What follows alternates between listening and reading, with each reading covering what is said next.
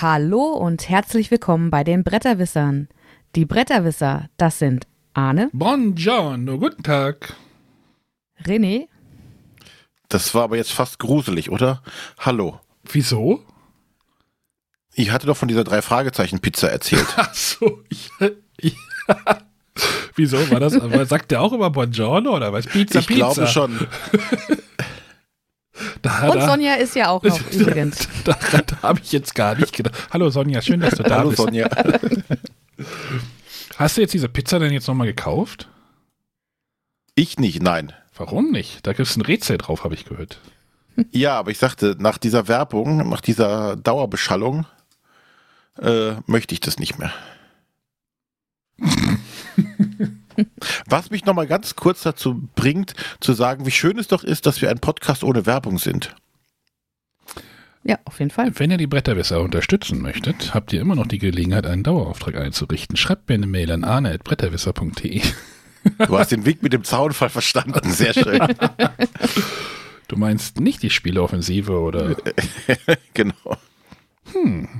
wir sind so unwichtig einfach. Nein, ich würde es tatsächlich auch bei Angeboten nicht machen. Nicht? Nein, ich würde keine Werbungen einspielen wollen. Kommt, kommt aufs Angebot an, würde ich sagen. René, Nein. jeder, jeder ist käuflich. Ja, aber wenn ich so viel kriege, können wir den Podcast auch dran geben, wahrscheinlich. Wie war das mit Mario Adolf? Ich schick dir jeden Tag einen Geldkoffer. Am ersten Tag schickst du ihn zurück, ich schick dir einen weiteren. Und irgendwann wirst du mürbe, wirst du weich. Kennst du auch bestimmt, oder? Ja, aber bitte keine Werbung hier bei uns. Geldkoffer nehmen wir an, auch Geld in äh, braunen Umschlägen. In braunen Umschlägen. Ja, hm? kleinen, nicht markierten Schein. Ich weiß nur nicht, wie das in unsere Buchhaltung verbuchen soll. Ach, auch die noch wieder. Ja, ja, hör bloß auf, wir sind gerade am Steuer. Steuerthema ist gerade angesagt. Oh je, Hm? Kriegt ihr ja gar nicht mit. Zum Glück. Ich habe mit meiner eigenen genug zu tun. Ja, meine Musik. Ja, egal. Wir wollten über Spiele reden heute, ne? Genau. Ja, Arne, dann fang du doch gleich mal an. Bevor Sonja wieder durchdreht. Genau, Frage der Woche fällt heute aus. ähm, über ein Spiel, über das wir schon geredet haben, aber eigentlich noch nicht so richtig drüber geredet haben. Ne? Also das ist so äh, aufgelaufen, das Spiel. Und wir haben es halt immer so ein paar Mal erwähnt, wollte ich mal drüber reden, ähm, über First Red. Wir haben noch nicht richtig drüber geredet, oder? Sonja? Auch nicht. Nee. Nein. Das, äh, ich sag mal so, die, kann man sagen, die Frühjahrsüberraschung? Das musst du beurteilen, ob das für dich eine Ja, ja, du hast es Frühjahrsüberraschung doch aber auch gespielt, oder? Ja, das, das Spiel, von dem ich erst gar nichts erwartet habe, weil mich das Thema sowas von nicht abholt, nämlich äh, Ratten auf einem Schrottplatz finden den Käsemond ganz toll und obwohl wir, wir hat, irgendwie hat uns mal ein Hörer irgendwie was geschrieben, da gibt es, glaube ich, so, ein, so, so einen Roman dazu, irgendwie die Ratte Armstrong oder sowas, wenn ich mich richtig erinnere. Ähm, und äh, die wollen eine Rakete bauen und dahin fliegen. Und es ist ein sogenanntes Laufspiel. Also das, der Spielplan sieht halt aus wie ein aufgemotztes, äh, wie, wie, wie hieß das, Rutschbahn und Leiter oder Leiterspiel, ne? Mhm. was man so als Kind gespielt hat. Und äh, genau das ist dieses Spiel. Es ist ein Spiel, in dem du, in dem ihr eure Ratten auf einem Spielplan nach, nach quasi oben bewegen wollt, zur Rakete. Und ähm, dieses Spiel ist aber, im Gegensatz zu anderen Laufspielen, kommt es komplett ohne Würfel aus, sondern der Glücksanteil in dem Spiel hält sich sehr niedrig, würde ich sagen. Oder, Ja. Sonja? Ja, da wäre ich bei dir. Und das ist für mich so, da habe ich halt viele Spieler hier in meiner Göttinger Spielegruppe, die sagen, ey, wir können es komplett durchrechnen, das ist cool, das mag ich. Aber wo laufen sie denn hin, die Ratten? Ja, sie laufen von ihrem Rattenbau nach oben zum zur Rakete und möchten Ratonauten werden. Gut, aber sie laufen wahrscheinlich einfach. Das hat doch bestimmt irgendeinen Sinn, warum sie da langlaufen, oder? Ja, damit du die Teile für die Rakete bauen. Also die Ratten, du kannst halt, während du, wenn du dran bist, kannst du eine Ratte bewegen und darfst sie halt ein bis fünf Felder be äh, weit bewegen. Äh, auf dem Feld, auf dem sie landet, passieren Dinge. Entweder kriegst du Geld gleich Käse, also Käse gleich Geld, also Käse ist Geld. Oder du kriegst halt Ressourcen für den Bau der Rakete oder du darfst äh, Schritte auf einem anderen Teil des Boardes, des Brettes äh, bewegen. Das ist noch so ein abgetrennter Bereich, der, der Rattenbau. Da gibt es verschiedene, also es sind ganz viele Mechanismen, in diesem Spiel. Ich möchte die jetzt auch gar nicht alle irgendwie ähm, aufzählen, weil das ist jetzt, äh, glaube ich, im Podcast auch ein bisschen witzlos, wenn ich jetzt hier irgendwie den Rattenbau und äh, die ganzen Aktionsfelder, aber ähm, du, du möchtest halt, ähm, ja, naja, also äh, es gibt verschiedene Siegstrategien. Soll ich dich, ich, soll ich mal versuchen, dich abzuholen? Ja. Also, was, was ich das Spannende daran finde, du kannst halt entweder eine Ratte ein bis fünf Felder weit ziehen oder du kannst, wenn du später mehrere Ratten auf dem Feld hast, kannst du alle Ratten bis zu, also jeweils jede Ratte bis zu drei Felder ziehen, musst dann aber auf einem gleichfarbigen Feld landen. Also aber, das heißt, nicht auf dem gleich, aber nicht auf dem gleichen. Genau, aber nicht, nicht auf, also jede auf einem eigenen, aber entweder alle Käse einsammeln oder alle auf dem roten oder grünen Feld Ressourcen einsammeln. Ähm, und das finde ich ja das Spannende dran. Wenn du auf dem Feld landest, wo schon eine Ratte von einem Mitspieler steht, dann musst du dem einen Käse abgeben. Ja, und das ist so der einzige unberechenbare Teil, den du nicht berechnen kannst. Ne? Also das ist so, stehen da jetzt Leute und äh, muss ich jetzt Käse abgeben. Aber meistens hast du immer, also so ist es bei mir, dass du meistens genug Käse hast, dass du äh, den umgehen kannst. Es gibt aber noch Möglichkeiten, das zu umgehen, indem du ne, Items einsammelst, äh, wo du halt ein paar Boni bekommst oder halt den, den Bonus, ich muss nichts abgeben an die anderen. Das ist halt auch sehr nett. Und dann gibt es halt noch äh, Händler, wo du Dinge einkaufen kannst, also auch wieder Oder auch klauen kannst. meistens klauen, tatsächlich. also du kannst die halt beklauen, wenn du die halt beklaust, darfst du dir halt irgendwie ein Item nehmen, aber musst wieder unten starten, bei deinem Startfeld.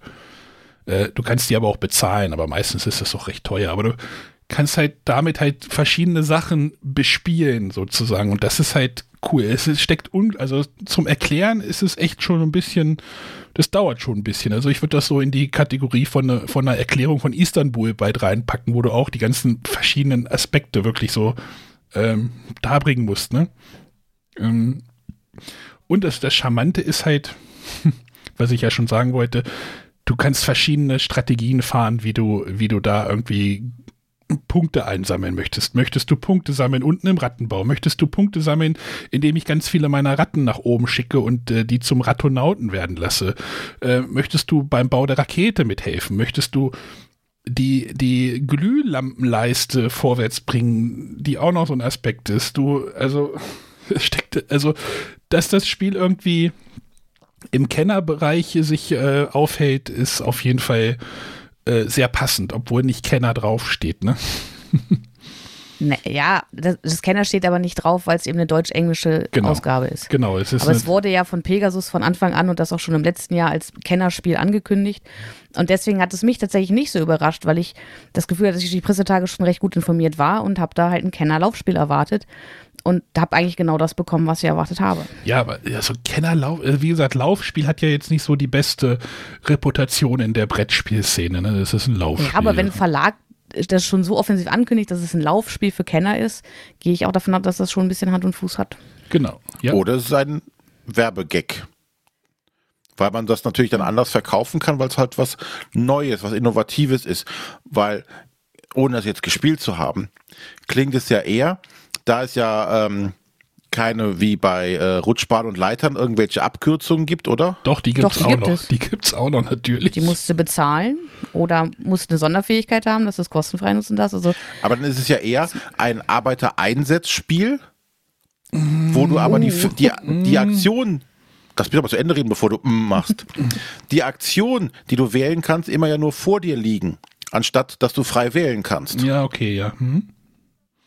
ja, Ja, Von daher, natürlich kann man das jetzt sagen, das ist ein Laufspiel. Damit hat es halt so einen speziellen Charakter und das kommt natürlich auch dann cool an, wenn du sagst, ja, wir haben hier ein Expertenspiel oder ein Kennerspiel, was ein Laufspiel ist, ist natürlich marketingtechnisch sehr cool, aber ob es dann wirklich ein Laufspiel ist, das sei mal dahingestellt. Ja, du läufst aber schon einen Spielplan hoch. Naja, aber du kannst halt auch genauso gut deine Punkte sammeln, wenn, wenn du es zum Beispiel nicht drauf anlegst, oben anzukommen, dem du viel klaust, immer wieder unten anfängst und nicht unten auf den Rattenbau. Also Ja.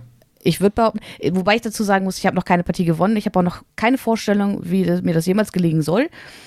Weil das ist, ich habe halt oft das Problem, wenn ich so viele Optionen habe, fällt es mir schwer, mich auf eine Sache zu konzentrieren und das durchzuziehen. Das habe ich jetzt mal versucht, nachdem ich in, letztens in Göttingen auch äh, massiv äh, kläglich gescheitert bin, haben was wir hier in Wake nochmal gespielt, also hier in meiner Hausspielgruppe, äh, weil die auch explizit nochmal nach dem Spiel verlangt haben, was auch sehr selten mhm. vorkommt. Also die haben gesagt, lass uns das mit den Ratten unbedingt nochmal spielen. Okay. Hm, also, und da habe ich gedacht, ich mache jetzt mal eine extreme Laufstrategie. Ich kümmere mich nicht um den Bau der Rakete, dann lag zum Glück auch noch der Kronkorken aus, dass ich noch Punkte bekomme, wenn ich keine Raketenteile baue. Und hab den mal, hab die mal richtig, äh, richtig quasi Speedy Gonzales, ne? Ist doch auch eine hm. Maus, ne? Also ähm, beim Aufbau gibt es auch so ein bisschen Variabilität. Äh, da waren dann zum Beispiel auch, ähm, du kannst so Superratten haben. Ja, mit denen habe ich noch nicht gespielt. Genau, mit denen haben wir dann nämlich auch gespielt und da waren halt zwei Ratten dabei. Es waren wirklich alle vier von diesen Superratten dabei. Äh, es war einmal die Ratte dieser ähm, Red Strong, also der überall hinlaufen kann. Äh, und die Lola Red, also Lola rennt. die halt auch noch mal mehr laufen kann. Das heißt, ich habe zwei Ratten damit ausgestattet, weil die anderen, die meine Mitspieler, die nicht genommen haben, weil die ja keine Lust auf Laufstrategie hatten. Und dann hatte ich halt zwei Ratten, die ja sehr schnell waren. Dann habe ich auch eine noch mal, was den Kronkorken halt oben bei dem Hamster, Raben, nee, Hamster ist unten, Frosch, beim Raben, ist, ich, oben, beim Raben. Raben klauen lassen. Das heißt, er ist nochmal nach unten gegangen, aber das ist ja dann auch nicht ganz so schlimm, wenn man schnell ist. Ähm, das geht schon.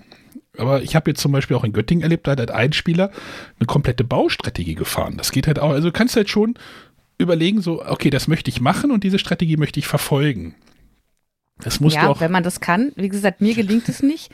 ja, ja, ich weil immer dann, so oh, jetzt habe ich aber die Option, jetzt könnte ich das Schönes ja. machen und am Ende habe ich halt hier und da einen Punkt gesammelt und alle anderen haben ganz viele gesammelt. Genau, es geht nämlich darum, hauptsächlich irgendwie entweder seine Ratten nach oben zu bekommen oder halt ein, äh, seine acht Wertungssteine loszubekommen auf diesen, um die auf dem Spielplan zu platzieren. Und ähm, ja, da, da gibt es wirklich verschiedene, verschiedene Möglichkeiten. Sehr Aber nochmal so als, ja? als Einwurf, weil wir gerade das Thema Laufspiel so oft hatten.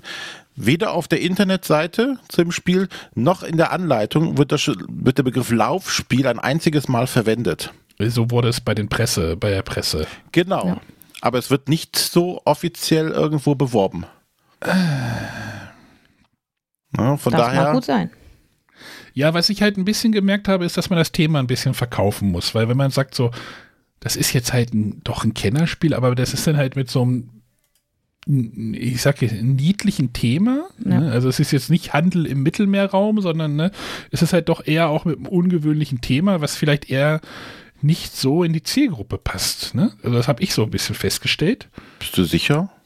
Gibt es da nicht mittlerweile genug Spiele, auch im Kenner- oder Expertenbereich, die niedliche Themen haben? Ja, ich hatte, da hatten wir in Göttingen auch die Diskussion. Also das ist schon so ein bisschen weiß ich nicht. Ich, ich tue mich immer mit, mit dem Thema so ein bisschen schwer. So Ratten, die auf dem Schrottplatz leben und eine Rakete bauen und dann legst du diesen Spielplan dahin und er hat halt wirklich nur so eine Laufleiste. Ich, ich sag's jetzt einfach so. Ähm, ja, es ist halt, es ist halt, man eckt vielleicht mehr an als, wie gesagt, mit so einem, mit so einem generischen Fantasy-Thema, ne? Aber wenn du dann so ein, ein, wie heißt es hier, äh, Everdell hast, Findest du das nicht niedlich, äh, genauso niedlich von der Grafik her? Ja, wahrscheinlich schon, ja. ich glaube, was du halt natürlich nicht, wie den Leuten das nicht verkaufen darfst, ist immer mit diesem, ja, das ist ein Laufspiel. Laufspiel steht nirgendwo. Versuch, Wird nie so beworben. Ich versuche gerade rauszufinden, was für, ein, was für ein Mechanismus laut Boardgame Geek da steht, aber ich finde es gerade nicht. Ist also ja ich finde halt eher, dass es, äh, dass die Gestaltung eher kindlich ausschaut. Also da sehe ich ja so, dass alle sagen so, oh, das ist bestimmt für Kinder und dann sagen, ja, es ist aber erst ab 10 und mhm. hat auch seine Gründe. Ähm, da sehe ich eher so eine kleine Problematik. Mechanismus Point-to-Point-Movement und Race.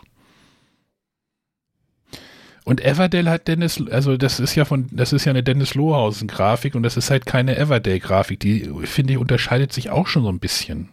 Ja, also Everdell ist halt doch noch eher im Fantastischen und nicht so im Kindlichen. Ja, doch, vielleicht so ein bisschen. Hm. Das ist ja dann wieder eine Geschmacksfrage, ob ja, einem das gefällt ist, oder ja, nicht. Das ist schon das eine. Geschmacksfrage. Der, der Spielplan ist halt wirklich auf den ersten Blick sehr wild. Der ist halt wirklich voll geladen auch, ne? Aber während des Spiels erschließt er sich auch so einem und dann entdeckt man auch ganz viele Sachen da drauf. Äh, ich mag das, also ich will das, ich will jetzt nicht so viel Kritik anwenden. Ich, ich mag das. Ich habe nur Angst, dass ich das jetzt irgendwie demnächst durch, durchgespielt habe. Also ich habe das jetzt wirklich schon öfter gespielt. Äh, auch in verschiedenen Gruppen, also zu dritt, zu vier, zu fünf. Zu fünft ist das wirklich, äh, hast du zwar auch ein bisschen höhere Wartezeit zwischen deinen Zügen, aber ähm, es ist halt am Anfang echt knubbelig mit den ganzen Mäusen, die sich, oder mit den ganzen Ratten, die sich halt am Start erstmal rausbewegen, weil du startest halt mit zweien. Und ja, es ist dann schon eng dort und muss man schon gucken, dass man da irgendwie überlegt, was man jetzt mit seiner Partie anstellen will sollte man sich echt vorher überlegen, wie, wie man jetzt da rangehen will. Also ich glaube, während des Spiels zu switchen. Äh, Das ist der Tod. Das, das bringt einen auf jeden Fall nicht zum Sieg. genau. Hast du Erfahrung mit Sonja? Ich habe damit auch Erfahrung. Habe ich mal ausprobiert. denk so, Kann ich bestätigen. ah, jetzt gehe ich denn da hin, dann gehe ich noch mal im Rattenbau und dann, ach, jetzt habe ich wieder 10 Geld, dann kann ich das noch mal spenden und dann, ach, guck mal, jetzt habe ich hier schon so die Ressourcen, dann könnte ich auch noch ein bisschen was bauen und dann hast du dich auf nichts fokussiert und dann warst du verkackt.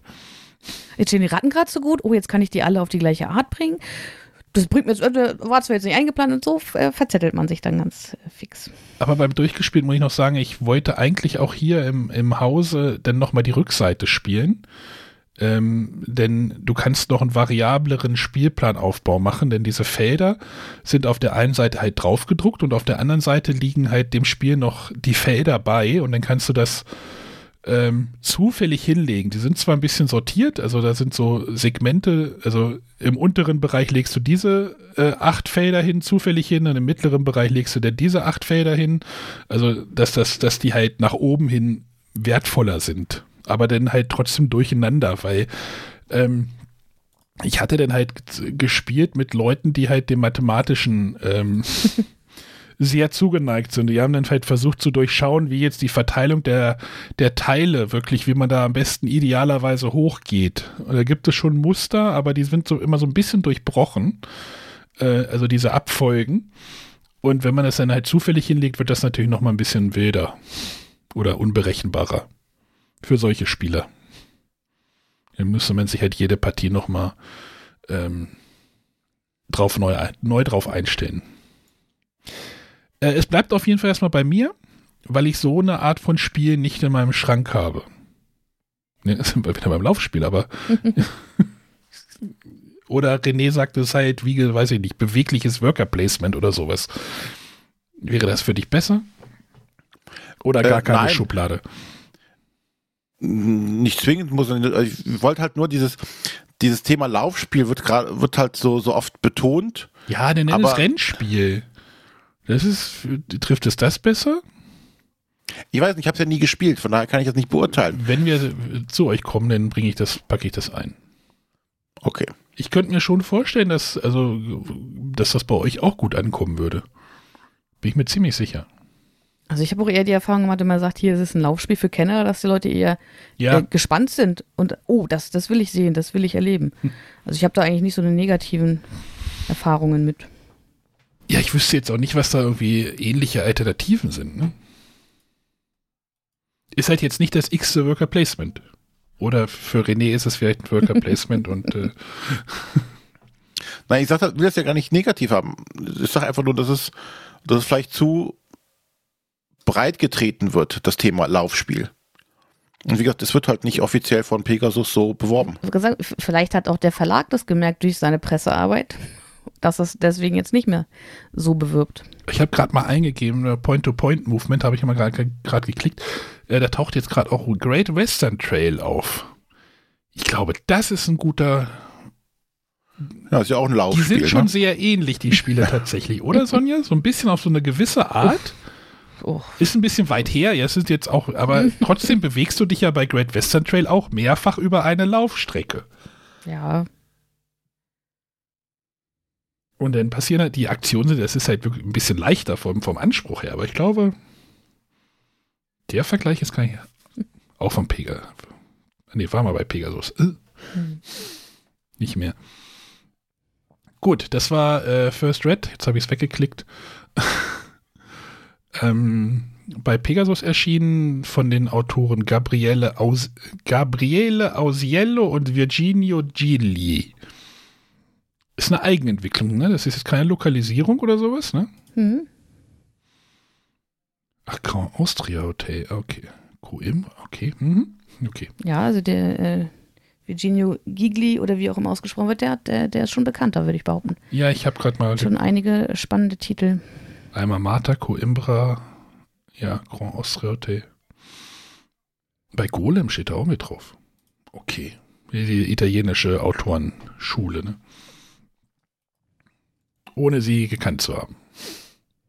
Hat mir gut gefallen und ich glaube Sonja auch. Ja, mir persönlich nicht, aber ich äh, ja. habe auf jeden Fall noch Bock, das weiter Ach kennenzulernen. So, ich dachte, jetzt käme, äh, da, ich käme, jetzt käme ein Aber oder sowas. Nee, an sich finde ich es auch ein gutes Spiel. Aber? Mich persönlich ärgert es halt natürlich, wenn ich das Gefühl habe, dass ich keine Chance habe, es zu gewinnen und das habe ich momentan. Aber das fordert mich auch heraus, es noch öfter zu spielen und meinen Weg zu finden. Zumindest mal um den Sieg mitzuspielen. Mach mal eine Laufstrategie. Und dann auch ab und ich habe es bisher auch noch nicht zu fünf spielen können. Da freue ich mich auch noch drauf. Ist es schön, dass das zu fünf geht. Das funktioniert auch richtig gut. Ja, so zu zweit fand ich es jetzt tatsächlich nicht so gelungen. Ja, ich glaube, zu zweit braucht es. Da werden halt diese Wertungsleisten ein bisschen kürzer, verkürzt. Ähm, ich glaube, es ist zu dritt bis fünf wahrscheinlich am besten. Gut. Gut. René, was hast du denn dabei? Ja, ähm, aufgrund unserer letzten Folge über die ähm, Detektivspiele oder Ermittlerspiele, ähm, da hatten wir auch ein bisschen über äh, Unlock gesprochen und Unlock Kids kam ja auch kurz zur Sprache. Dachte ich, hm, komm, schau dir das mal an. Äh, meine Kleine, die ist gerade sechs oder sechseinhalb und äh, das ist ja angeblich für Sechsjährige geeignet. Und dachte ich, komm, dann lass uns das einfach mal ausprobieren.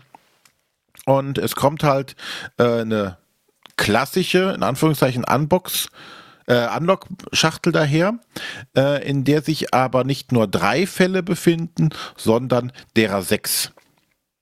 Ähm, das Spannende ist, äh, es gibt drei Szenarien oder drei Welten, äh, Bauernhof, ähm, ähm, Freizeitpark und auf letzte komme ich gerade nicht, also genau, in irgendeinem schottischen Schloss oder sowas.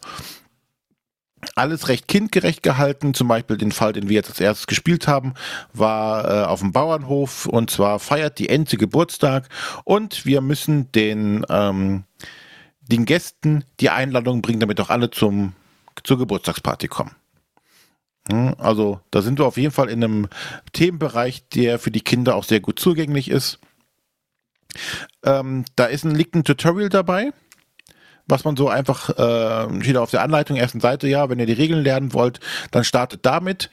Da wird im Großen und Ganzen auch alles erklärt, was man braucht. Ähm, also du drehst halt Karten, äh, du suchst halt die Karten raus, es gibt noch so Plättchen, die du legen musst und ähm, da war ich erstmal irritiert, weil auf den Karten doch relativ viel Text drauf stand. Aber das ist halt das Tutorial, was du halt mit deinen Kindern dann spielst, äh, wenn die noch nicht lesen können oder nicht gut lesen können, liest es halt vor, weil danach kommt das Spiel fast äh, ohne Text aus. Und es kommt auch ohne App aus. Also du hast tatsächlich das Spiel und ähm, Karten wie bei Unlock üblich und du hast verschiedene Marker noch ähm, mit denen du was machen kannst. Und du hast äh, zum Beispiel äh, für jedes Spiel hast du so einen, so einen kleinen Plan oder eine kleine Karte, wo noch was draufsteht und, so, und einmal so eine Symbollegende. Denn wie kommst du hier voran? Du musst hier keine ähm, äh, Kombination von Zahlen oder sowas ermitteln, sondern du versuchst immer Symbole zusammenlegen. Entweder auf Karten oder auf diesen Plättchen sind verschiedene Symbole oder die Symbolhälfte. Und wenn du die zusammenlegst, ergibt das dann ein Symbol und dann kannst du auf dieser Legende nachgucken, was für eine Karte muss ich denn nehmen, wenn ich dieses Symbol da gelegt habe. Zum Beispiel musst du am Anfang äh, dich entscheiden, gehst du den linken Weg oder gehst du den rechten Weg. Und wenn du einen Weg auswählst, legst du halt dann so einen Marker dahin Und dann guckst du nach, ah, hier Karte XY, war das jetzt die richtige Karte oder war das halt die Sackgasse, in der du gelandet bist? Äh, und es ist ohne kompletten Text. Es gibt aber auch typisch die, ähm, die, die Zahlen, die man entdecken muss aber sie sind hier zum Glück nicht äh, spielentscheidend. Du kannst das Spiel durchspielen, also den Fall lösen, ohne eine einzige versteckte Zahl zu entdecken. Die versteckten Zahlen sind quasi so Bonuspunkte, die du on top kriegst. Nachdem du es geschafft hast, kannst du sagen so, okay, habe ich alle versteckten Zahlen gesehen, dann habe ich volle Punktzahl, habe ich sie nicht alle gefunden, habe ich nicht alle die komplette Punktzahl. Ist noch so ein nettes Gimmick dabei. Ja, und so die Fälle dauern so circa 20 Minuten. Ähm, ich konnte sie jetzt, also meine Tochter konnte jetzt nicht alleine spielen weil es manchmal auch für sie nicht eindeutig war, äh, was muss ich denn jetzt tun? Ich decke eine Karte auf und da ist dann irgendwas. Ja, und jetzt? Na, da muss man ihr schon helfen und zu sagen, so, ah, was könnte man denn hier machen? Und ah, wir müssen doch hier diesen Brief jetzt äh, dem Gast abgeben. Welchen, welchen von den vier Fröschen, die hier sind, müssen wir denn die Karte geben? Zum Beispiel. Ähm, aber ansonsten konnte die Rätsel, waren für sie ähm, klar genug und eindeutig genug, dass sie dann selber lösen konnte. Ja, und ähm, so fand ich das tatsächlich einen gelungenen Einstieg äh, in diese Rätselspiele und hat auf jeden Fall Spaß gemacht, sodass wir auch die anderen spielen wollten. Aber nach dem Tutorial und diesem ersten Szenario war dann aber auch gut. Mhm. Dann war die Konzentration verbrannt. Äh, wir konnten also jetzt nicht äh, noch einen Fall hinterher spielen. Das hast du mit deiner kleinen, mit der kleine genau. Tochter gespielt. Okay. Ähm, ich fand es tatsächlich, tatsächlich richtig gut. Ja, cool. Ich finde es spannend, ja. dass sie das einfach ohne App gemacht haben.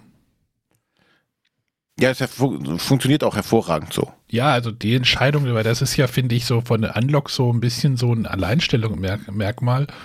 Ähm, es funktioniert halt, ohne App kannst du es nicht spielen und da wird es halt rausgenommen. Ich, klar, ich verstehe wahrscheinlich die Entscheidung, dass die Kinder das alleine, naja, wahrscheinlich nicht, ne? Also, Nein, alleine können, glaube ich nicht. Aber dann könnte es ja immer noch sein, dann haben die Eltern halt die App so, ne? Aber. Es gab ja auch bei uns die Diskussion, ha, das ist so ein geiles Spiel, warum ist das nicht bei den Kinderspielen gelandet? Weil ich glaube, dass du es halt, ich glaube, der Anspruch bei den Kinderspielen ist ja auch so immer so ein bisschen so, das können auch Kinder alleine spielen. Ja. Und das, das geht nicht. Also zumindest jetzt nicht mit einer Sechsjährigen, vielleicht zehn, aber dann weiß ich nicht, ob das nicht dann schon wieder zu simpel ist. Also ich glaube, dieser, dieser Alters-Sweet Spot liegt tatsächlich so bei sechs bis sieben Jahren. Aber dann musst du schon mit deinen Kindern spielen. Das ist ja auch eine sehr spitze Zielgruppe denn wieder, ne? Ja. Aber Hast, mit der, hast du das mit der Großen dann auch irgendwie oder hat die gesagt, so ey, der Bauernhof nee, und die, die Einladungs nicht da, von und daher. Die, und die ähm, Einladungsparty interessiert mich jetzt hier überhaupt nicht. Ja, kann natürlich auch sein. ja, und die Sachen sind auch nach Schwierigkeitsgrad unterteilt. Also es gibt also einfach, mittel und schwierig. Mhm. Wir haben natürlich mit dem einfachsten angefangen. Ich weiß jetzt nicht, wie die schwierigen Sachen aussehen. Ob das dann für meine äh, Elfjährige auch eine Herausforderung wäre, muss ich mal schauen. Ja, cool. Ich, ich melde, ich, wenn du damit durch bist, hebe ich schon mal die Hand. ja. ja. Gut, das war Unlock Kids. Äh, von, es ist natürlich auch nicht von den Space Cowboys, sondern es ist von der Space Cow. oh, Leute. Ey. Und äh, gehört auch zu diesem Togo Label, Stimmt, was der Asmodee da hat. Das hatten wir ja schon mal, dieses Togo, dass das irgendwie im Togo-Label da irgendwie drin verschwunden genau. ist oder so. Oder darüber vermarktet wird. Genau. Ja, die Designer sind äh, Marie und Wilfried Ford und Cyril. Ja. Äh, ja. Den Nachnamen traue ich mir nicht auszusprechen. Er wird nur äh, falsch. Sonja hat gerade Ohr gesagt. Kennst du, äh, irgendwie sagt dir irgendein Autor? Äh, haben die beiden nicht äh, das King Domino Kids, äh, also das äh, Dragomino? Dragomino gemacht? Uh, ja, haben sie. Okay. Ja, es wurde ja, glaube ich, von ein paar Mal von den Hörern auch genannt, irgendwie beim nominierten Raten so, man könnte ja Unlock Kids da äh, in die, in die Kinderspielrichtung stecken. Ja. ja, aber wie gesagt, das äh, scheitert wahrscheinlich daran, das ist dass sie es nicht alleine spielen mhm. können. Ja. ja. Aber trotzdem, ich fand das äh, richtig gut. Es hat der Kleinen Spaß gemacht und mir dann mit ihr zusammen auch. Ja, und wenn dann nach 20 Minuten die äh, Konzentration weg ist, dann ist ja auch nicht so schlimm. Ne? Also, Genau. wenn du dann durch bist, dann fängst du halt keinen an, dann hebst du ihn auf und dann ist nochmal eine coole Zeit. Aber, aber es ist halt auch schön zu sehen, so nach dem Motto, wenn so dann bei den Kindern so der Groschen fällt, ne? nur bei das den kann man Kindern, nur bei den Ja. Kindern. Ja. Das kann man bei denen auch so schön im Gesicht dann ablesen, wenn sie auf einmal merken, ah, da erkenne ich das und das dran. Oder, oh, guck mal, ich habe hier eine versteckte Nummer gefunden. Das ist natürlich auch für die Kinder dann immer besonders spannend. Ja. Das ist bei mir auch immer spannend, wenn ich eine versteckte Nummer finde. Gut, dann darf jetzt die Sonja. Ja, ich bleibe ein bisschen im Genre. Und zwar möchte ich heute über Five-Minute Mystery sprechen. Und ähm, wie man am Namen vielleicht schon kennt, ist es quasi der Nachfolger vom äh, Five-Minute Dungeon. Und diesmal geht es aber darum, dass wir äh, auch wieder App unterstützt in kurzer Zeit. Ähm, ja, Kriminalfall lösen müssen wir jetzt ein bisschen hochgegriffen, sondern einfach so eine Deduktionsaufgabe vor uns haben. Und äh, im Mittelpunkt steht so ein ähm, Codex, nennt sich das Gerät. Äh, das ist einfach so, so ein Plastikteil mit fünf drehbaren Elementen und da sind verschiedene Symbole drauf. Also es gibt fünf Arten, zum Beispiel es gibt einen Kreis, einen Stern und jedes gibt es so in, in fünf Ausrichtungen. Also es gibt einfach einen einfachen Stern, Stern mit einem Kreis drumherum, Stern mit einem Dreieck dahinter. Ähm, und dann ist es so, dass wir ähm, uns zunächst erstmal einen der Fälle aussuchen. Es sind 16 Fälle in den Schwierigkeitsgraden einfach, mittel oder schwer. Und je nachdem, welchen Fall wir äh, ausgesucht haben, haben wir eine andere Herausforderung. Ähm, jetzt so, so, so Standardfall wäre jetzt, ähm, dass es einen Verdächtigen gibt. Derer gibt es, glaube ich, 28 im Spiel. Und ähm, zu diesen Verdächtigen gibt es Karten und die haben alle unterschiedliche, ähm, die haben zum Beispiel eine Haut oder Federn oder Fell. Dann haben sie, der eine hat vielleicht eine Brille, der nächste hat eine Handtasche. Also sie haben so gewisse Merkmale in vier Kategorien. Und ähm, dann ist es halt so, dass man zum Beispiel einen Verdächtigen finden muss, der jetzt irgendeinen Raub begangen hat oder ähnliches. Aber eine Zeitvorgabe und innerhalb dieser Zeit müssen wir durch Deduktionsarbeit herausfinden, welcher Verdächtige das gewesen sein könnte. Und es ist so, dass dieser Kabel, Stapel mit verdächtigen Karten wird unter den Spielern aufgeteilt. Und dann werden Szenenkarten aufgedeckt. Einer nimmt immer diesen Kodex in die Hand und die anderen müssen dann auf den Szenenkarten die Symbole finden und demjenigen, der den Kodex in der Hand hat, anleiten, welche er einstellen soll. Wenn das abgeschlossen ist, wird verglichen. Wenn die alle richtig eingestellt sind, darf man ein so ein Hinweisplättchen ähm, in einer Kategorie öffnen. Zum Beispiel ähm, kann ich jetzt die, die Struktur, also die, den Körper nehmen und habe dann Feld. Dann habe ich meine Verdächtigen, mein verdächtigen Plättchen. Das hat so farbige Streifen am Rand. Halte ich ran. Wenn es passt, weiß ich, okay, dieses Merkmal passt zu meinem Verdächtigen. Wenn es nicht passt, lege ich es weg und weiß, okay, das war jetzt das, das Fellplättchen, das weiß, es passt nicht, also hat mein Verdächtiger kein Fell. Dann können alle Spieler aus ihren Karten alle Fellkarten zum Beispiel ablegen. Und ähm, ja, das macht man entweder so lange, bis die Zeit abgelaufen ist, dann hat man es nicht geschafft, oder wenn man es geschafft hat, dreht man das verdächtige Plättchen um und überprüft, ob man richtig gelegen hat. Ja, ich finde es äh, total cool. Es macht mir richtig Spaß, wobei ich eigentlich gar nicht so der Fan von diesen hektischen Spielen bin. Ähm, aber hier finde ich es gerade im Vergleich zu Five Minute Dun Dungeon, es ist nicht so ein Fingergekloppe, sondern es ist halt wirklich alle gucken auf diese Szenenkarte und äh, versuchen die Symbole zu finden. Und das klingt jetzt vielleicht einfach, aber die sind teilweise so versteckt. Also teilweise sind die wirklich auch in die Illustration eingebaut. Manchmal sind sie, stehen so ein bisschen hervor. Äh, aber dieses Suchen der Symbole und das Einstellen, also das Material ist auch toll. Ich habe da immer wieder Spaß dran. Auch wenn ich sagen muss, dass gerade so auf mittlerem Schwierigkeitsgrad habe ich halt das Gefühl, dass es einfach mehr Glückselement reinkommt. Da ist es zum Beispiel so, dass man die Hinweisplättchen nicht mehr nach Art sortieren darf, sondern man macht einen großen Haufen und deckt dann einfach eins auf. Wenn ich Glück habe, sind die vier gesuchten Hinweise die ersten vier. Wenn ich Pech habe, sind es die letzten vier und dann habe ich teilweise gar keine Chance in der vorgegebenen Zeit, das zu lösen. Das ärgert mich persönlich dann wieder so ein bisschen. Ja, aber grundsätzlich habe ich an dem Spiel äh, tatsächlich viel Spaß. Trägt keinen ganzen Abend, aber so als äh, Lockerungsübung zwischendurch oder zum, zum Start äh, macht das tatsächlich Spaß.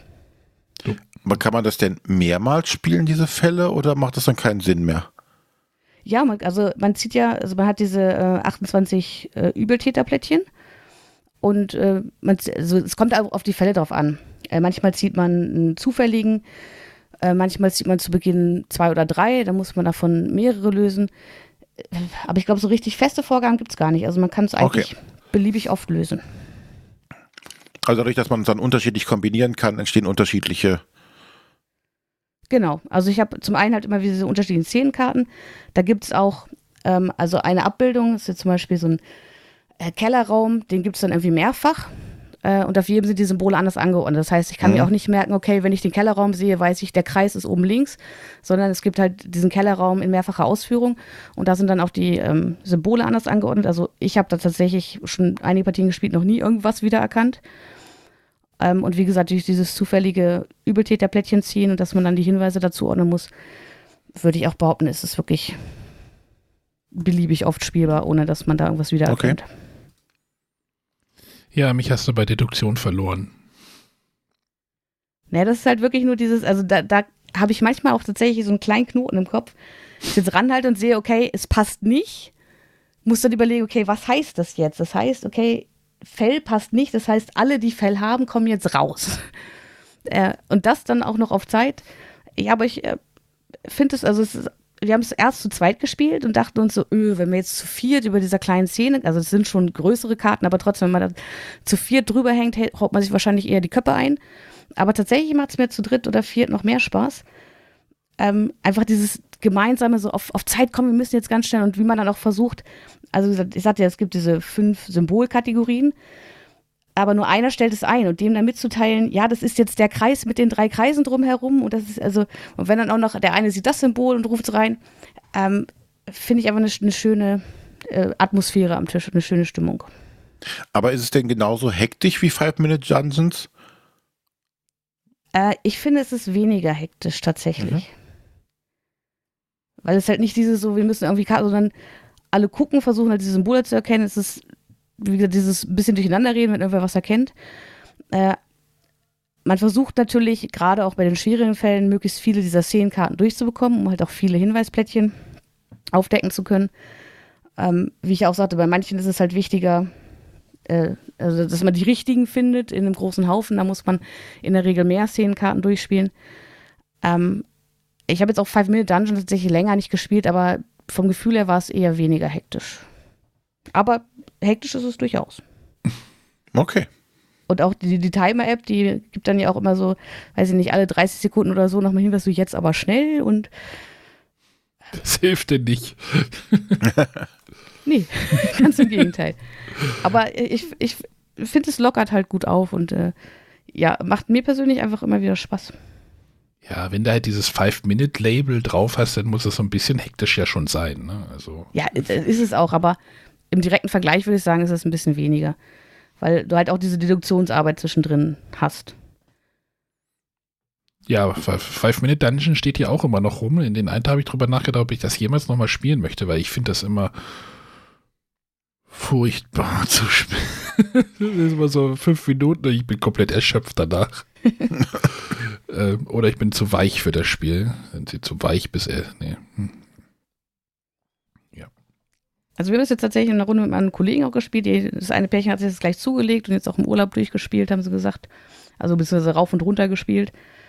Ähm, ja, da kam auch die Frage auf, ob wir das Five-Minute-Dungeon hätten, aber es ist ja leider nur für fünf Spieler und wir sind zu sechs in der Gruppe. Ja, daher kam das lange nicht auf den Tisch. Aber Five Minute Mystery finde ich gelungen. Löst er die Das Material ist halt. Hm? Löst er die Erweiterung? Gibt's da, gab's da, gab's da eine Erweiterung, oder? Wird das ja nicht auf sechs? Weiß ich jetzt gar nicht. Achso, Dungeon, ja, da habe ich die Erweiterung nicht. Das kann sein. Brauchst du eine Erweiterung? Dann kannst du ja für deinen Kollegen. Ich, ich weiß es nicht, deswegen äh, ich müsste jetzt gucken. Nee, Five Minute Mystery ist für ein bis vier Spieler.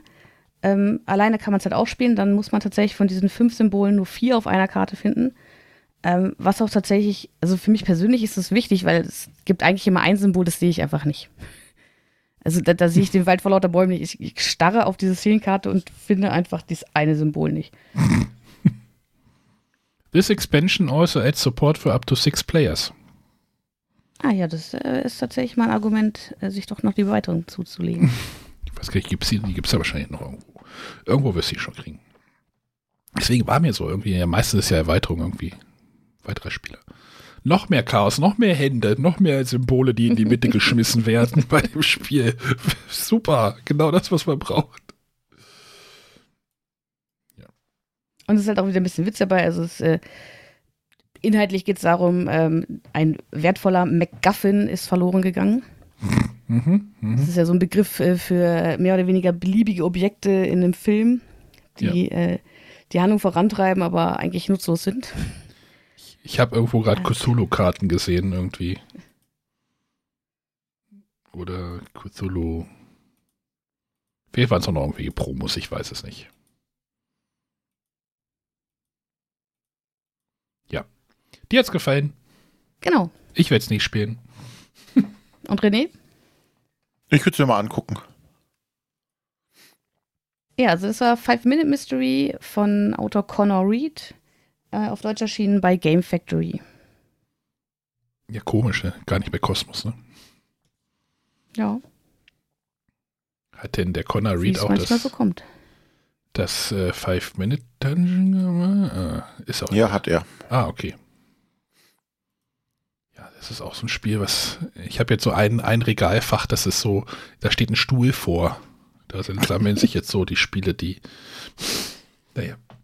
Darf ich aber keinem hier im Haus sagen, dass da die Spiele sind, die da. Ah, ja. Ein Spiel, was da im Moment nicht steht, kann ich ja nochmal. Ich habe noch eins. Ähm, auch nur, ist auch ein, ein Re nee, ist, ist ja gar kein auch, auch, ähm, die Neuauflage von Libertalia ist äh, hier im Haus und ist auch sehr gut eingeschlagen, denn äh, am letzten Spielabend hier im Haus wurde erst Libertalia und dann First Red gespielt. Libertalia wurde nämlich auch nochmal verlangt.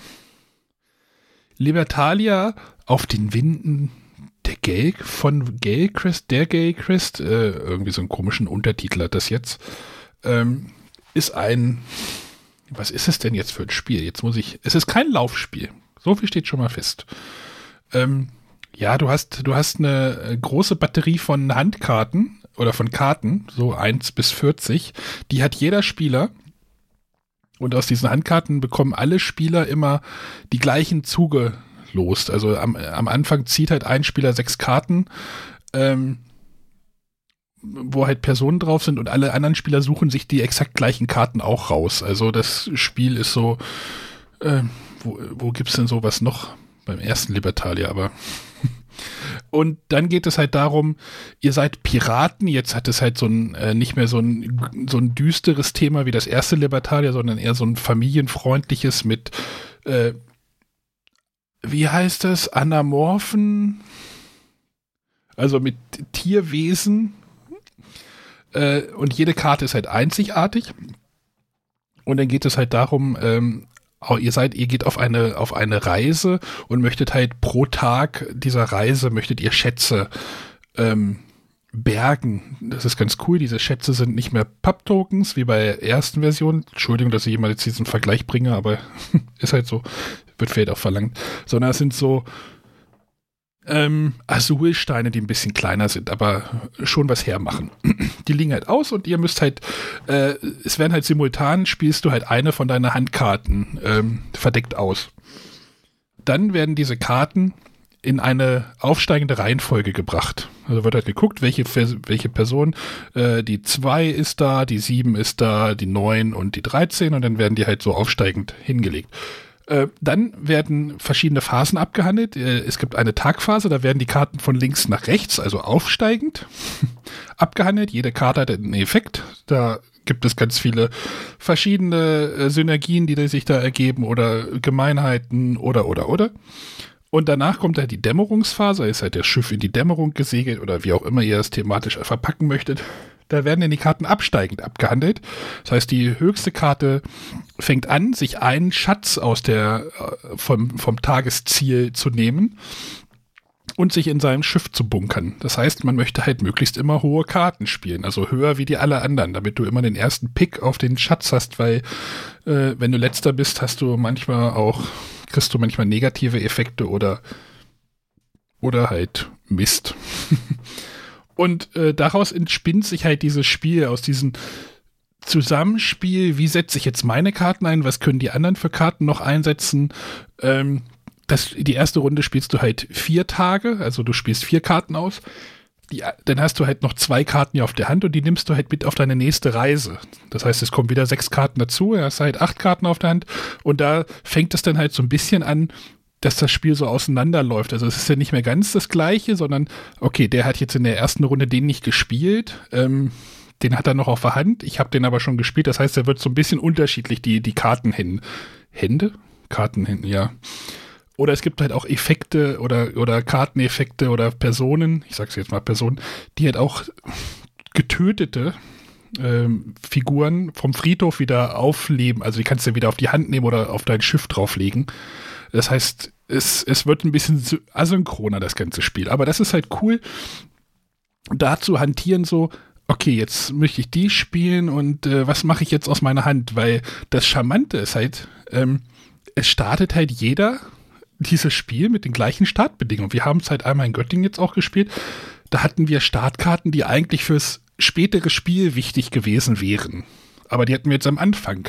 Aber du kannst dich halt nicht beschweren, weil jeder hat, muss halt damit irgendwie hantieren und gucken, was man daraus macht. Ne? Also du kannst jetzt nicht sagen, oh, ich hatte jetzt schlechte Karten gezogen. Nee, es haben alle die gleichen Karten und dann musst du halt gucken, was du daraus, was du da rausholst. Das ist halt, das ist halt cool. Aber es ist halt wirklich nicht durchrechenbar. Also ich habe es jetzt, wir haben es einmal, ich habe es einmal jetzt hier zu dritt gespielt, da geht das schon so, so ein bisschen. Ähm, in Göttingen haben wir es halt zu fünft gespielt. Ich glaube, das ist echt so ein, so ein Sweet Spot oder es geht auch zu sechst. Ähm, aber da ist nicht mehr viel mit, also so wie ein First Red halt gut durchrechenbar ist und ne, jeder Zug irgendwie eine ideale Ablauf hat, äh, bei Libertalia kann dir das wirklich alles um die Ohren fliegen und dann äh, musst du halt gucken, was du daraus machst oder was dir am Ende noch überbleibt oder dann geht dein schöner Plan irgendwie nach hinten aus, wenn du äh, nicht der Hö die höchste Karte bist, sondern oder dann bist du halt, hast du halt eine sehr niedrige Karte in deinem Kopf gespielt, irgendwie eine 17 und alle haben trotzdem noch eine niedrige Karte gespielt und dann bist du halt die, die höchste Karte, die wird dann aber von einer anderen Karte wegge äh, weggemeuchelt, weil irgendwie der Karteneffekt vorher halt abgehandelt wird und dann stehst du da und gehst halt die Runde halt einfach leer aus. Das muss man, das muss man halt mögen. Also erstmal dieses chaotische und dass man halt wirklich auch, ja, gemein spielt man eher, muss es schon ein bisschen dieses Take That oder ich weiß keinen besseren deutschen Begriff, irgendwie hier dieses Nimm das äh,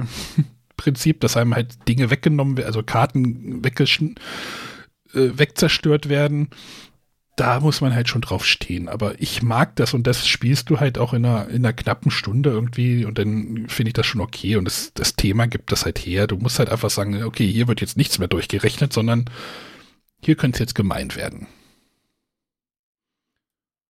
Sonja, hast du das irgendwie schon gesehen, gespielt, gemacht, getan?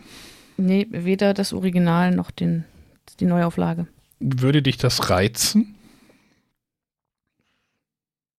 Weiß ich nicht. Gerade bin ich noch nicht so überzeugt. Warum nicht? Ich weiß nicht. Das hat mich einfach nicht angesprochen. Ein Mitspieler hat es mit Beastie Bar tatsächlich verglichen. Okay. Wo ich ja Beastie Bar, ich ganz gerne. wo ich ja Beastie Bar gar nicht mag. Das ist, äh, ich so gedacht so, hm, in gewisser Weise hat er ja recht, weil du ja wirklich so diese Effekte nacheinander abhandelst. Das ist ja bei Beastie Bar auch so. Hm. Aber trotzdem fand ich das hier irgendwie, hm. Weiß ich nicht. Da finde ich eher, das ist ja, also BC war ist ja irgendwie so ein kleines Kartenspiel in kleiner Schachtel. Mhm. Und Libertalia, da habe ich jetzt irgendwie eine große Schachtel mit viel Material vor Augen irgendwie. Ja, ja, du, du brauchst halt, du brauchst halt, hast halt 40 Karten, also 40 Karten in deinem, in deinem Set. Und das hast du jetzt sechsmal da drin, ne? Also das ist halt schon, und dann hast du halt einfach noch diese, diese coolen ähm, Schatz, Schatzsteine, Beute, Beutesteine heißt es, glaube ich, oder Beute, ich weiß gar nicht. Also auf jeden Fall diese Azulsteine da drin. Äh, die fühlen sich halt einfach cool an, wenn du die hinlegst und so. Aber es ist halt gemein. René, für dich ist das wahrscheinlich auch gar nichts, ne? Ach, ich weiß nicht. Ich wäre nicht abgeneigt, das mal auszuprobieren. Wie gesagt, es ist halt, es ist halt Chaos und äh, ähm, zum Teil halt unberechenbar. Was ich halt witzig finde, ist, es gibt halt jetzt auch eine Zwei-Spieler-Version. Die habe ich noch nicht ausprobiert, die soll aber relativ gut funktionieren. Da wird noch so eine neue, so eine Karte mit auf den Spielplan gelegt und die sorgt dann für ein bisschen Interaktion, aber es ist so eine feste Karte, die hat halt einfach den Wert 20,5. Das heißt, entweder legst du vor der Karte oder hinter der Karte. Und dann macht es halt verschiedene Effekte. Also das ist schon, ist schon ganz cool. Und es gibt noch, ne, also es ist ein Spiel, in dem es darum geht, mit möglichst vielen Spielern das zu spielen, ne? Also halt Chaos und Unberechenbarkeit. Und dann gibt es auch noch natürlich, da das Spiel ja irgendwie von Stonemeyer Games jetzt irgendwie nochmal angefasst wurde, eine Solo-Partie. Eine Solo, eine Automa-Variante. Wie die funktioniert, ich habe keine Ahnung. Ich werde sie wahrscheinlich auch nie, nie ausprobieren. Ähm, Achso, was ich auch gesagt habe, ja vorhin bei First Red, da gab es ja eine Rückseite, hier gibt es auch eine Rückseite, da werden denn die Effekte der äh, Beutekisten auch so ein bisschen, noch ein bisschen gemeiner. Also es gibt halt die ruhige Seite, die habe ich jetzt ein paar Mal gespielt und es gibt halt auch die stürmische Seite, da wird es dann halt noch ein bisschen, die möchte ich auch noch mal ausprobieren, ein bisschen, ja, wenn du dann halt Dinge kriegst oder ne, ne, dir ein, ein falsches Plättchen nimmst außer Mitte, dann verlierst du gleich wieder Geld und äh, es, es, geht halt einfach darum, am Ende das meiste Geld zu haben, natürlich. So wie das ein guter Pirat immer haben will, ne? ich mag das und ich, die, diese, äh, gibt ja auch diese Stimmen jetzt im Internet so, oh, die Grafik, es ist halt jetzt so ein bisschen ne, von diesem Jack Sparrow äh, düsteren Piraten. Na, Jack Sparrow ist jetzt auch nicht der düsterste Pirat der Welt, ne? aber das ist ja auch schon so ein bisschen dreckiger, dreckigerer Piraten. Charaktere gewesen und jetzt sind es halt irgendwelche Tiere, also vermenschlichte Tiere oder auch äh, manchmal sind auch noch Menschen da drin. Das ist so eine ganz komische Mischung. Muss man mögen, kam aber hier eigentlich relativ gut an. Kommt halt ein bisschen freud freundlicher daher, ja? Ich muss tatsächlich sagen, also mich spricht das optisch auf jeden Fall mehr an als der Vorgänger. Genau, das der andere ist so, ist halt. wenn ich den angucke, wo ich, wo ich gleich gesagt habe, äh, nee, Hände weg.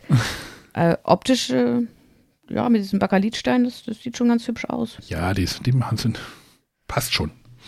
Ja, und dieses äh, bis sechs Spieler ist dann vielleicht doch wieder interessant. Ja, wir haben ja so eine Sechsergruppe und da ist es echt schwierig, auch wirklich Spiele zu finden, die jetzt halt nicht irgendwie kommunikative Partyspiele sind, sondern Und es ist halt auch, Ähm. es ist halt auch super schnell, äh, also es ist jetzt nicht super komplex, ne? Also der, Mhm. wenn du dann sechs Spieler hast, finde ich, ist es immer schwierig, so komplexere Titel, sondern du willst Ja. halt was Einfaches haben, aber dann, dann rutschst du halt schnell wieder in diese Party-Richtung ab, ne? Also so wie du sagst, so Richtig. kommunikative, ja, da spielen wir Codenames oder was weiß ich, sondern hier hast du doch schon, ja, ein ernsthaftes Spiel will ich jetzt nicht sagen, aber halt ein Spiel, was halt bis sechs funktioniert. Das funktioniert ja auch gut, weil jeder sucht sich ja gleichzeitig eine Karte aus und dann werden die Effekte nacheinander abgehandelt. Mhm.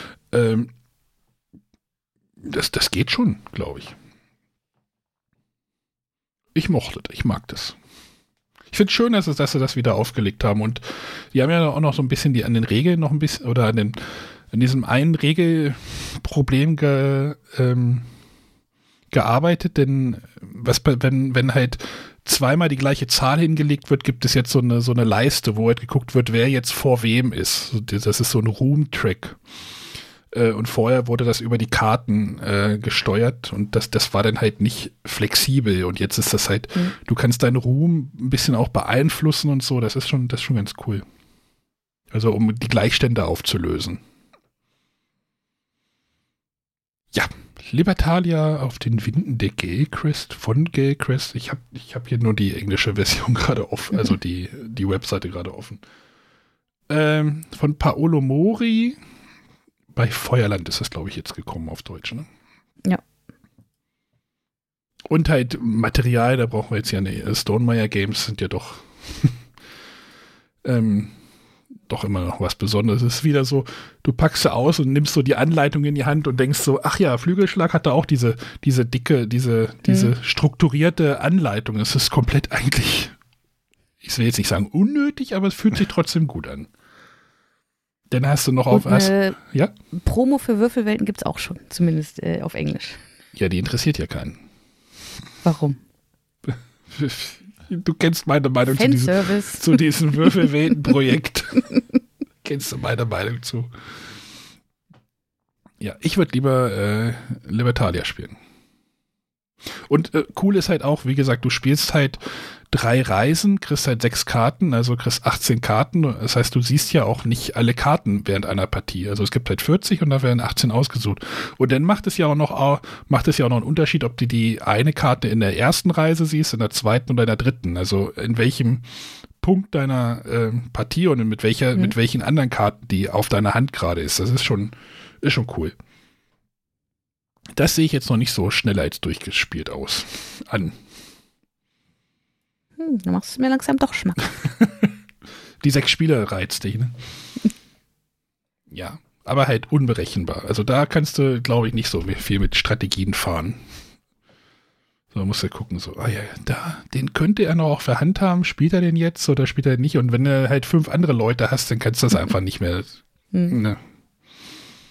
Guck dir das mal an. Werde ich tun. Mach mal. Oder ich okay. bringe das mal irgendwann mit, wenn ich immer noch nicht vorbeikomme. ja. Gut. René hat, glaube ich, noch was. Hat er noch was? Ja, ganz, ganz kurz. Ähm, und zwar auch wieder durch, inspiriert durch unsere letzte Folge. Haben wir uns nicht nur Unlock Kids angeguckt, sondern haben gesagt, komm, äh, so, so ein Exit müssen wir auch mal wieder spielen und wir haben uns das Herr der Ringe äh, genommen was jetzt natürlich jetzt natürlich stark mit der Lizenz arbeitet und ist auch ein Einsteigerfall, sprich äh, die Zielgruppe ist Herr der Ringe-Fans, die mir sagen, wir möchten auch mal so ein Exit-Spiel ausprobieren oder damit mal starten. Ähm, das hat uns gut gefallen. Ich fand das thematisch, hat das schön reingepasst. Äh, man wird so ein bisschen abgeholt nach dem Motto, äh, bevor Frodo quasi aufbricht äh, mit dem Ring, äh, wird, werden wir von Gandalf quasi instruiert, äh, ihm doch äh, zur, zur Hand zu gehen und einige Sachen zu erledigen, so abseits dieser Hauptqueste. So dass man quasi nicht äh, die Geschichte von Frodo äh, nachspielt, sondern so ein bisschen nebenher, aber schon immer am Rande dieser Geschichte spielt. Das war ganz gut. Ähm, demnach spielt man natürlich auch äh, sehr nah an, der, an den Filmen oder an der tatsächlichen Geschichte halt nach, wo man das halt alles wiedererkennt. Ne? Also es geht äh, ganz klassisch nach äh, Bruchtal, äh, in Moria sind wir unterwegs und äh, Kankra gibt's auch natürlich. Und ähm, die Rätsel passen tatsächlich gut in diese, diese Welt rein, die sie sich da ausgedacht haben. Ähm, die sind nicht total oder wirken nicht total aufgesetzt.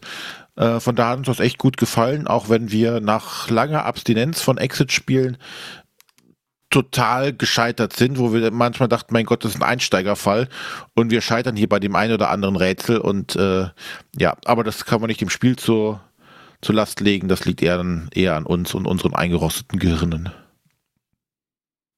Deshalb nochmal, also für alle Herr der Ringe-Fans kann ich das definitiv empfehlen.